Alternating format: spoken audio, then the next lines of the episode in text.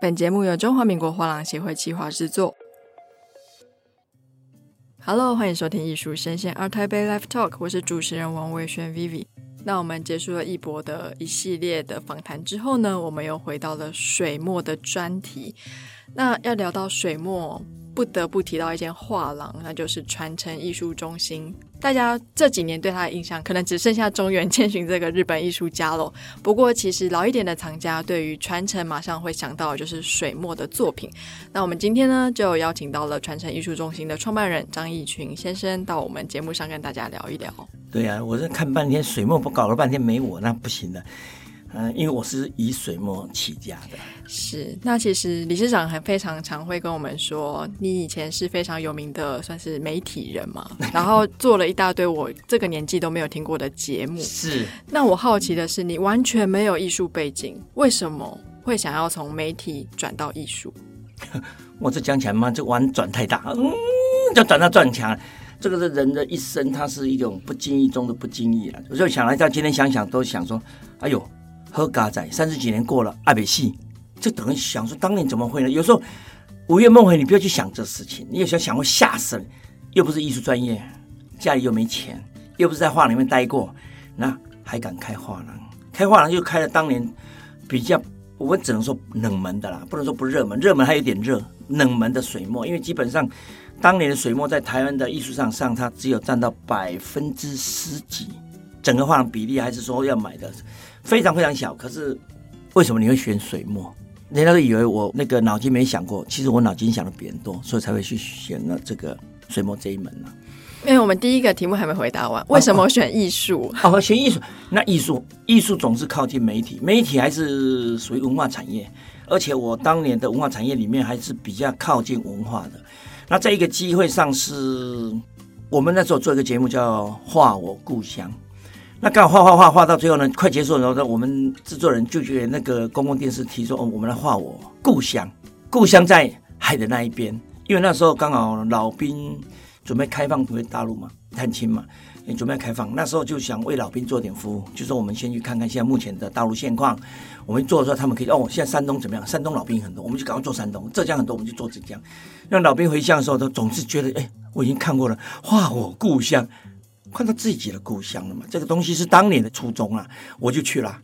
反正我是因为那时候公司里面的总执行制作，那可能老板觉得我天生变化很强，就说万一出了事还能转，还能怎么样？所以就叫我一个人就只身到大陆来了，就是内地去了。去的时候就开动了，没想到一碰到了杭州边的那个那时候叫做浙江美院，一碰那那些画家年轻人就陪我去找什么主持人啊。漂亮的美女来来做主持啊？怎么哦？大家很热心，然后突然有一天是什么？哎，张宪，哎，我觉得你可以开画廊。我说为什么？哎，你天生敏感。我说屁，我说什么都没有。他们他们就，我现在发发现是当年被骗了。为什么？你开画廊，我就做他们嘛。哦，他们就讲，因为都很年轻，刚好都那时候他们老师们会有人要，他们刚学校毕业，根本基本上是没人会要的。那他就鼓励你应该开画廊，可以怎么样怎么样。我讲了半天，我现在想想，有的时候哎呀哎。当年为什么？就他们讲的有什么屁用？都非常年轻，刚学校毕业的这些助教跟讲师而已，这阶级的。那我那一下一赞美我，我就后来一想，头就昏了，就哎，开画廊不错哎，而且将来可以做老板，而且不要受人家管了什么这样，就想那些。他们因为那时候电视要收到上级的，还有包括更高的什么公共电视要管了，包括这个都有的。所以那年是这样想，一讲我真的不知道怎么样。那那时候就哦，好好笑啊，就去买了。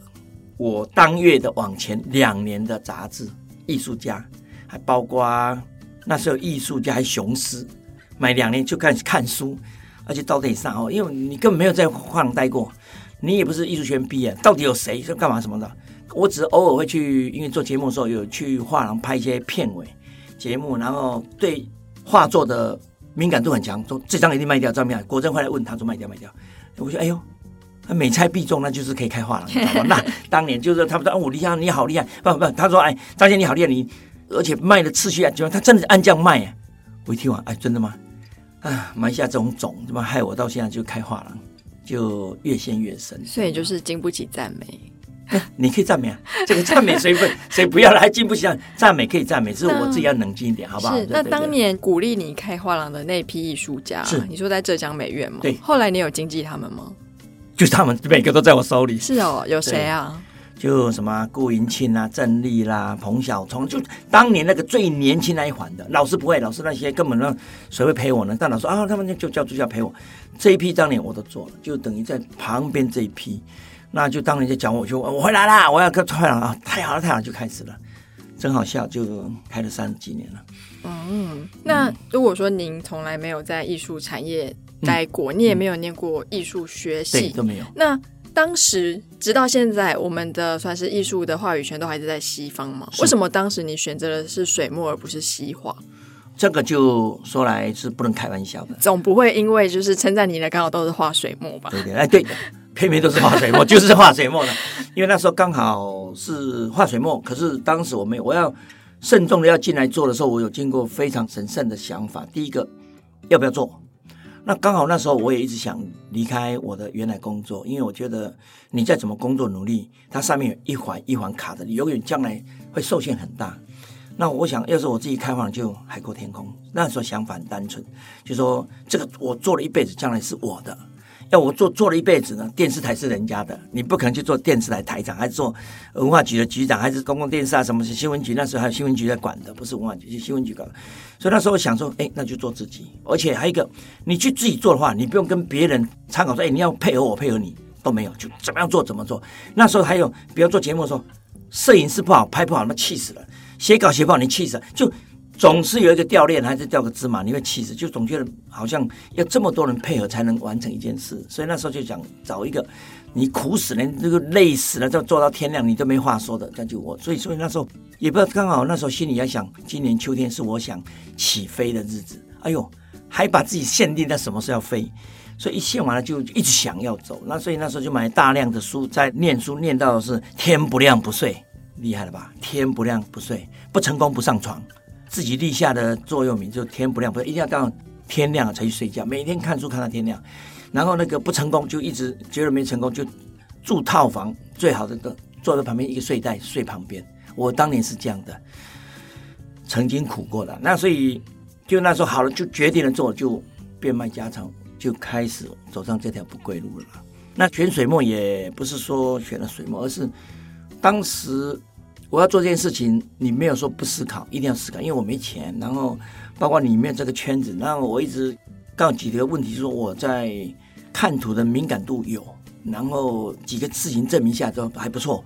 我说好吧，那就来走这条路。虽然我不是美术学院出身，可是小宇宙那时候我不能选择台湾了，因为台湾那时候是市场最好的时候，所以画廊要去抢画家的话，都要先给钱，没给全部也要给总定金，钱款要三分之一。然后有的画家很贵的，那时候最当红的很贵，都要拿三分之一，你哪有这个钱去拿嘛？那也没关系，人家拿一样的钱，你又不是他的学生，还是这个学校毕业，还是什么都没有，你也不是画廊，谁给你啊？我那时候想，我就是报了钱给你说，哦，你也没亏我弄啊，你没有经验，没什么，我怎么给你？也没厂家，所以那时候整个想是完全跟你搭嘎，所以我那时候想，就一条路，远走他乡，他乡在哪里？然后我就到大陆嘛。那刚好那时候脑筋讲，二十一世纪是中国的世界，那搞不好将来会发生，好啊，就去了。刚好那时候去的时候，是因为为了找一个画我故乡的主持人，那就接触了这一下，一下一讲完，我会一直想半天，然后就开始要做。做的时候都没人相信，我也没告诉任何人，连当时丈母娘说：“你怎么最近这么轻松？因为以前都看不到你，那现在老是没事看你还出来吃饭。”我说：“我辞职了。”为什么？吓坏了啊！华师不是很好吗？我说。想去找那个，他们当然没办法。我说你辞吗？这个这个已经吃了一将近那半个月一个月，你还有什么回头路没有了？所以就那时候就一头栽进去了。那栽进去了，你就要想，因为你在没下手之前，你是在看书，看书完你要你要做什么？一连串东西是很难的，一连串。我那时候想去哪找？大陆那么大，什么什么？我就想，那不是去找，人家找不到，因为你做了一个画家好，马上有人来挖你啊！我因为在画廊里面，那时候做记者也常会听到这些东西。我说，那我去找个蒙古包。我们讲说哪一天到，就把那个图打开，经纬度几度到几度，他就那个蒙古包就是他，一个气球，对，是他。我当年还讲这个笑话，说那个蒙古包又跑了，就又跑了，他随着季节，随着什么在跑。最后开玩笑，开玩笑，可是我很认真思考，因为这下去就是等于我用我。一辈子的积蓄，那时候我房子还有几个，要把它卖完来做，所以很认真，我就开始思考很多问题，从哪下手，要怎么下手。这个都是真的。当年不是那么简单的，就思考很多问题。就我一翻开，我先定大方向，油画、水墨、油画、水墨。我说，就我选择水墨，是因为油画你在墙，你是从西方移植过来的，你在称大师到西方一脚踹死你，因为他是认为是我们在做，你这是移民过来的东西。所以我想想，那我就做个水墨，你拿毛笔写，我看你西方给我讲什么哦。这样那时候很单纯，就想。那就选择水墨，那选择水墨以后就开始不是宝贝啊，叫在哪里？就是觉得说，大陆那么大，去哪找啊？我刚好没事又翻翻翻翻到一个中国五千年文人绘画史最高比例的省份，第一名一看苏州，第二名杭州苏杭嘛，然后再看起来哦，我再拍下来，我说这个地方五千年才产两个，你我只有几年五十年你也产不到一个了吧？那当你讲啊，这没事没事，很好笑，就会想。五千年都产不到什么东西，你还这边等吗？所以我就往前面这几个看，你看苏杭，苏杭，好吧，那就苏杭进去出来也比较快，那就往苏杭找。当年就往苏杭，所以就从杭州进到苏州到上海这样出来，然后就是苏杭，让我发现上海这样 OK，很多的苏杭的画家都最后在上海，所以这一条都是完全有根据五千年的数字来的啦。那当时一想，我说这个也文文文人绘画师都在画院啊，自己要待在那里。我说现在。应该还是我那时又想一条说，应该要教育单位吧？教育单位他因为教学相长，会接受西方概念，它会产生新的东西。那是我自己想的。那那时候两大教育单位，一个北京的中央美院，一个是南边的浙江美院。我说，既然五千年在这，以现实的状况，教育单位两个，一个在这，好，插旗就插浙江了，就插到浙江美院了。我就去了之后，这几个刚好也是这样，每人姚琴娜，然后你真聪明，然后你看英语你就知道的，我都不懂了，没有，你看你看就还教我说哦，是不是讲对对对对？现在想想我自己有时候几年后说，当年怎么会去这里呢？嘛就太画廊，要不今天还在电视台，我搞不好也很大，因为当年很年轻的时候就已经位置也爬的还不错，然后再经过三十多年，我没有把文化局局长做完，还是哪边的局长做完就不错了，所以那时候的感觉就。呃，都是人生的不经意，一个转头，n 掉下去了。哦，不过那次是这样，不经意是不经意啊。因为那次去完以后呢，我要出来的时候呢，经过上海，那当然上海我都不知道，就随便挑个酒店，就哎这里好像还蛮便宜的，住进去了。一早一起来天一亮，我就赶快待不住，就赶快往外跑。啊，就一出去就左转右转，一定是转个位就转，因为根本转到哪里是哪里都不知道，就好吧，就转这里。一转转到外滩，一走到外滩的时候，一转转一看那个建筑群，那个西洋建筑群的时候，全身起鸡皮疙瘩，就觉得哎呦，这地方怎么这样？那我说哎，这前辈子我来过，前辈子我一定来过，不然不可能起鸡皮疙瘩。那我怎么样？来中国就立在这里啊！来吧，来吧。会不会是早上天刚亮比较冷？跟冷有关系吗？哎呀，有一点，没有没有，那个冷跟起鸡皮疙瘩不一样，冷是冷含义，鸡皮疙瘩是鸡皮疙瘩，你懂吗？你不懂冷跟鸡皮疙瘩吗？哦，明白明白，呃，明白一下吧。这是鸡皮疙瘩，一抢我就看那个鸡皮疙瘩涨涨上来了，我就觉得哎很有意思，我说好吧，那就下吧。就那一次就一去他妈一个拿一个摇，那么再一看，鸡皮疙瘩，害我一辈子钉在这里。然后那时候也觉得。我就写了一个，说我当时的感动，说在这里，我觉得好像曾经来过，那整个天地的嘛都电到我全身鸡皮疙瘩。我就一回到台湾就辞职，然后包括设想就开始看书，然后甚至回到内地给老师说能不能借书，的好吧，你这样，我就把一些艺术学院老师的架上的那个画册拿，因为内地我根本台湾我都没看了，我还看内地，我就把很多画册大画册拿拿拿拿。搬到那个酒店，每天都翻啊翻啊翻到天亮，再翻啊翻啊翻了一个礼拜，这样一直在翻，然后就记了几个名字，记记记这样，就这样就开始要动了。然后最后我再问老师说：“哎，这个跟什么关系？”他说：“师生关系。”啊，这什么的？这老师哪一个？这个啊？那那问我要好决定。哎，这个名单我现在留着。当时要是这名单全抓，那不得了。当时他们很年轻，可是现在全是中国画坛上的第一线的主流，最强的画家。表示我当年看的东西，我看那些比较有新创，有有一点意思，我认为有点意思的，就当然符合我心里要的。因为当时的可能他们是还不算是被喜欢的，因为他们可能有点比较叛变，然后就叛离了嘛，那个就喜欢搞自己的那些。那我可是刚好我那年一看，我太喜欢这个，心意有点张力，有点好玩，所以当你看这批呢，那过几年真的是在做那边了。所以接下来我再看了你们，要是预算我哪一天点你，你就不要乱跑，因为点你就等于将来就是你了，好吧？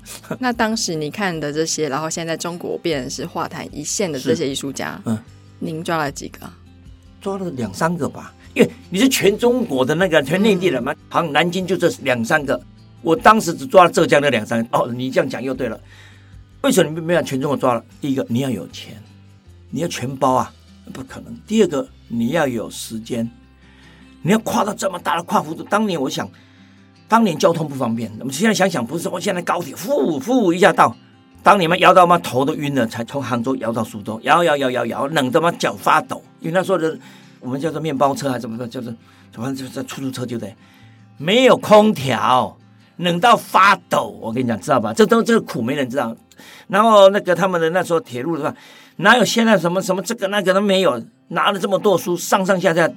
不是扶梯啊，就叫做楼梯。楼梯完了以后，拿了楼梯，赶快下来拿一个，然后看他箱子不要被偷了，噔噔噔上来，腰都闪了。最后就拉什么膜啊？筋膜炎。哎，筋膜炎，就等于你把自己的腰都拉伤了，知道吧？当年那当然这往事不堪提啊。这个来讲，当年就这种环境，你怎么样？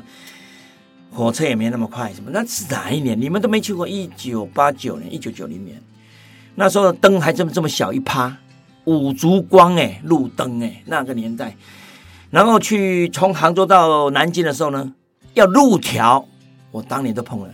路条在吃饭的时候靠边的时候，叫那个旁边那个有人在煮饭的那个啊，那个你知道，司机比我还紧张，为什么你要看说他万一给我们放了蒙汗药，晕了，我们钱都拿光了哦，所以他一直看着那个人家炒菜说不用加调味啊，我说为什么？你不要管，不加调味啊就这样干炒，一直看。你不要说他加个盐，那个不是盐，所以看嘛，我们是冒生命危险出来的第一第一代，看嘛，所以当年是也不说了，因为这个你喜欢做的事，然后那年这么的慌乱，那包括什么，然后包括我从上海看到他一路敲敲敲打打打过来的，马路这么小，就一敲两飘敲完了，往后敲各两栋房，那就变成大马路了嘛。所以上海，我是看他从这个五烛光叫一直来，什么速度之快到我吓坏。等于是因为你当年在做天涯落比邻的时候，在各地跑，你很会看出这个城市容貌真的很那个。当年上海刚在敲的时候，这是最大城市，所以我们也是看他从这么拥挤、没有灯光啊，一路一直上来，包括什么。所以当年这样选择也没什么说的，因为来讲是后面验证又验证这样东西。那你说我这样好吗？也没有啊，也很苦啊。还在投资啊？呃，因为你又爱上了另外一批的年轻的艺术家，还在继续的。因为好像艺术是个不归路，你也选择它，就等于没什么怨，就希望传承传承，孩子们继续接下去做，然后越做越有味道，越做越好。或许尝到甜果的时候，因为那时候不禁的这样怀着吱一声哦，加低。知道吧？现在慢慢吧，慢慢吧，就看到果实有点发红了，还有点快可以吃的这样的感觉，这样。所以其实张先生您是水墨起家吗？对，我水墨起家的。那所以后来因为有了，哎，可能赚到你的第一桶金，然后规模越来越大。后来为什么没有坚守在水墨这一块，而是开始艺术品变比较多元？讲话不要这样讲啊！什么叫坚守？好像我背叛。我想是这样的，因为当年爱艺术的人很很好玩，他爱上艺术就钱花到够的时候，有钱他又开始看外面还有没有世界有。那时候我刚好有一个机会，就碰了第一代的老画家油画的啦。在碰油画之前，有碰到一个女画家是油画的啦，因为当年她就是那个节目的女主持。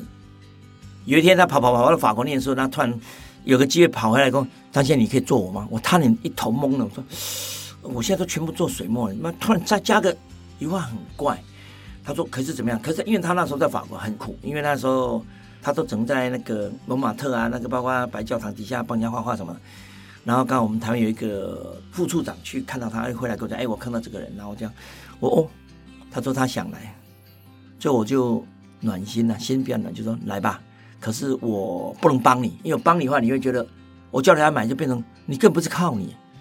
我说我不帮你，然后之后再说。他说没事，他就想到谈看来了。”当然，因为我厂家也买一些，不是那么多，可是还是有人买。就我们厂家里面，不像说我给你全包了没有。那最后过几天要走说，那你可以做我吗？哇，那就知识体大了。我想了好久，那觉得他这么远，然后哎，他的那时候的画风呢，不是他人美啊，千万不要说人家美，这个我是翻白眼。我跟你讲，等他那时候我就觉得这么苦，这么年轻，在这个地方，我想是不是给他一点机会？可当初做完以后，有一点后悔，这种太遥远了。因为我画家，我总是喜欢一个阶段，就是大家聊天的时候谈到创作，谈到新想法。他在法国巴黎打起电话都晕倒，那电话钱不像现在有个 Line，有个微信哦，不要钱的这样。当年打起电话我都差点晕倒，任何一通他妈都不是一千，最少五百、八百这样的一通，所以在电话沟通上也比较困难。然后讲，而且要再看实际物也很难。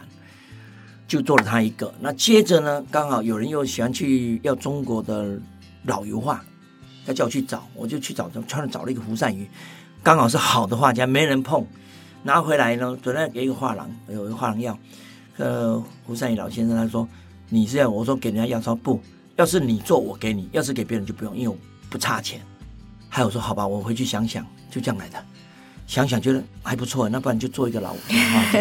因为当年这个老画家也是去法国的女画家介绍，因为是他们油画系里面老教授，他说画的非常是留法国回来的，嗯，延伸到一家就这个缘分，一个介绍一个。一看那好吧，我就回去跟他讲，我做，从此就做上一个老画家。做这个老画家，有一天呢，又不小心又到那边又看了一个老画家，中国第一人，打开中国油画史第的李铁夫。又上去了，那这个钱不是你有钱，这省吃的呃，省那一点点去拿了一张图，呃，这样，哎呀，真苦啊！就等于是说，你爱上艺术啊，总是把省吃俭用拉紧裤带啊，就瘦一点都没关系，拉了就赶快就愿意买了。所以这个这样一路走来，就慢慢的这个老画家就买买买，就给他做啊。那李铁夫一张一张的买进来，就这样弄，就这样。我没有弃守水墨，好吧，这样讲，因为最后在第二波再进来的时候，知道吧？中国的叫当代新工笔，我也在里面啦、啊。那就什么叫弃手呢？就等于过了差不多大概几年，十五年不止，二零多少年？对，差不多十五年后，中国又出了一批当代新工笔，那叫当代当代当代新工笔，我觉得很不错，我就下手了几个。那回到台湾，我也说，我还是很多的水墨啊，没有弃手，好吧？嗯、到现在你要讲，你进来看水墨还是居多。水墨，因为那为什么你说水墨居多？我没有告诉你，现在偷偷讲好了。好。对，就当时另外一个想法是，因为那时候你要是在内地买油画，你要回来你怎么卷？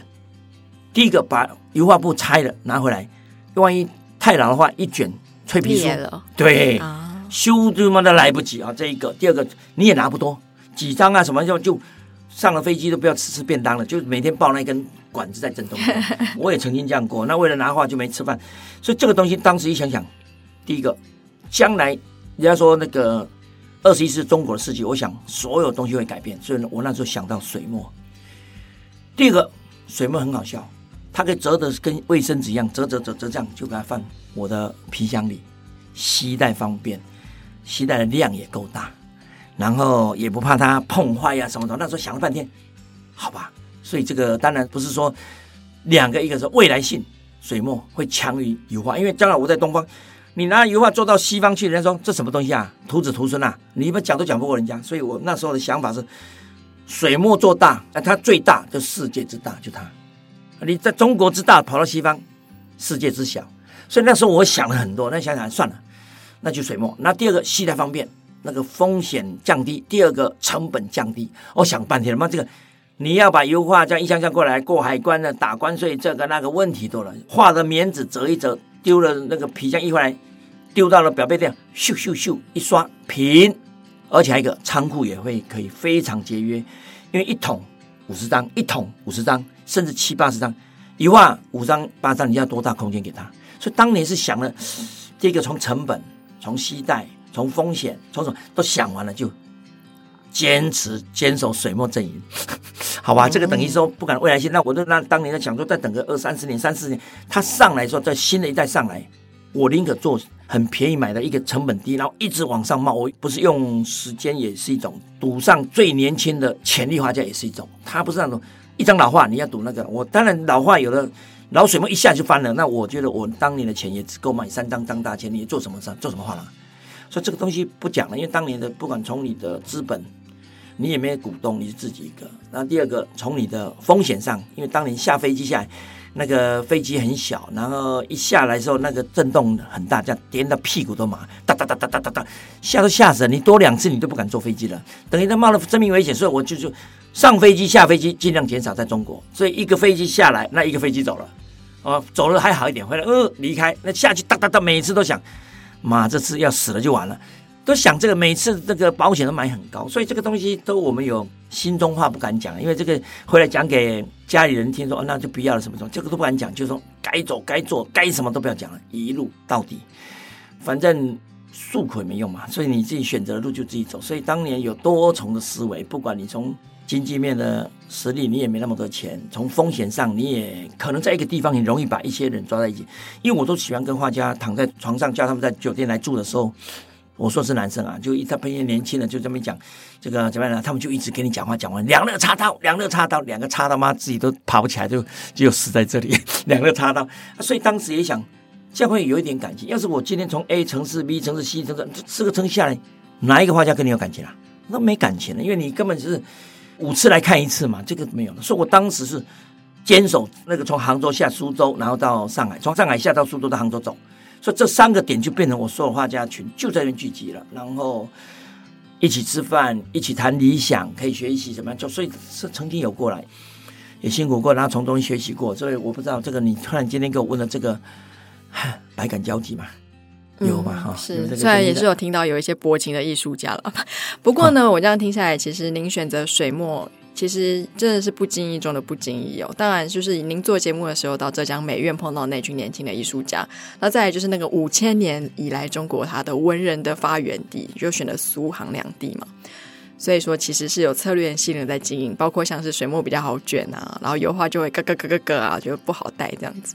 没有没有，不经意不经意是因为不经意转了行啊。哎、嗯，然后做水墨慎选，那是因为经过一段长时间的 脑筋的自己。打架交叠，然后再想想成本怎么怎么怎么样，所以后面这一段选择水墨就变成比较说迫于现实。你当时下来，不管你怎么样想，怎么样想，不管哎呦，未来机会被人家打，那边没用，就把所有东西想完，哎，一头就变成只有选择都是水墨，勾起来都是水墨了。所以不经意的转行是一个人生的不经意啦。因为那时候我也没想到会去开花，我本来是想开餐厅的啦。你看真好笑。那你那个有一个算命的啊，有讲算命你会笑说那个李尚劳算命不是算命，一个哲学系的，那最后去算命，他说你一生的命就不用再那个波折了，你一定跟文化卡一起，所以你选择下一个又是文化，已经什么画廊你可以那个这个行业你可以选，所以我那时候就想好吧，既然我说要飞的，又掉到一个文化，那就文化吧，就这样，所以。不经意就这个，你又听了这个人，他是一个几次跟你讲东西，你可以跟他讨论事情，然后所以又不经意，所以转行不经意，选择行业不经意，选完下来的时候，那要认真的了。那时候我是几经思考，因为这个一下去，家里很穷，你万一冲通通了一半，一回头家里连一块钱的资源都没有，所以那时候也很谨慎，万一摔了，也只有再重回华视去重操旧业。所以这个东西想来都是哦。不止哈，三十多年前，对，这三十多年前的事了，但三十快三十五年了，我年轻的事了，现在，知道吧？年轻的事了，嗯。好，我们上一集我们留一点时间让理事长擦一下眼泪哦。我们下一集会继续来跟他聊聊他在经营水墨市场的一些策略。等一下，你有眼泪吗？是鼻涕吧？鼻涕吗？爆气噻！把油把油擦一下。是是，嗯。好，那我们下一集见喽，拜拜。谢谢谢谢。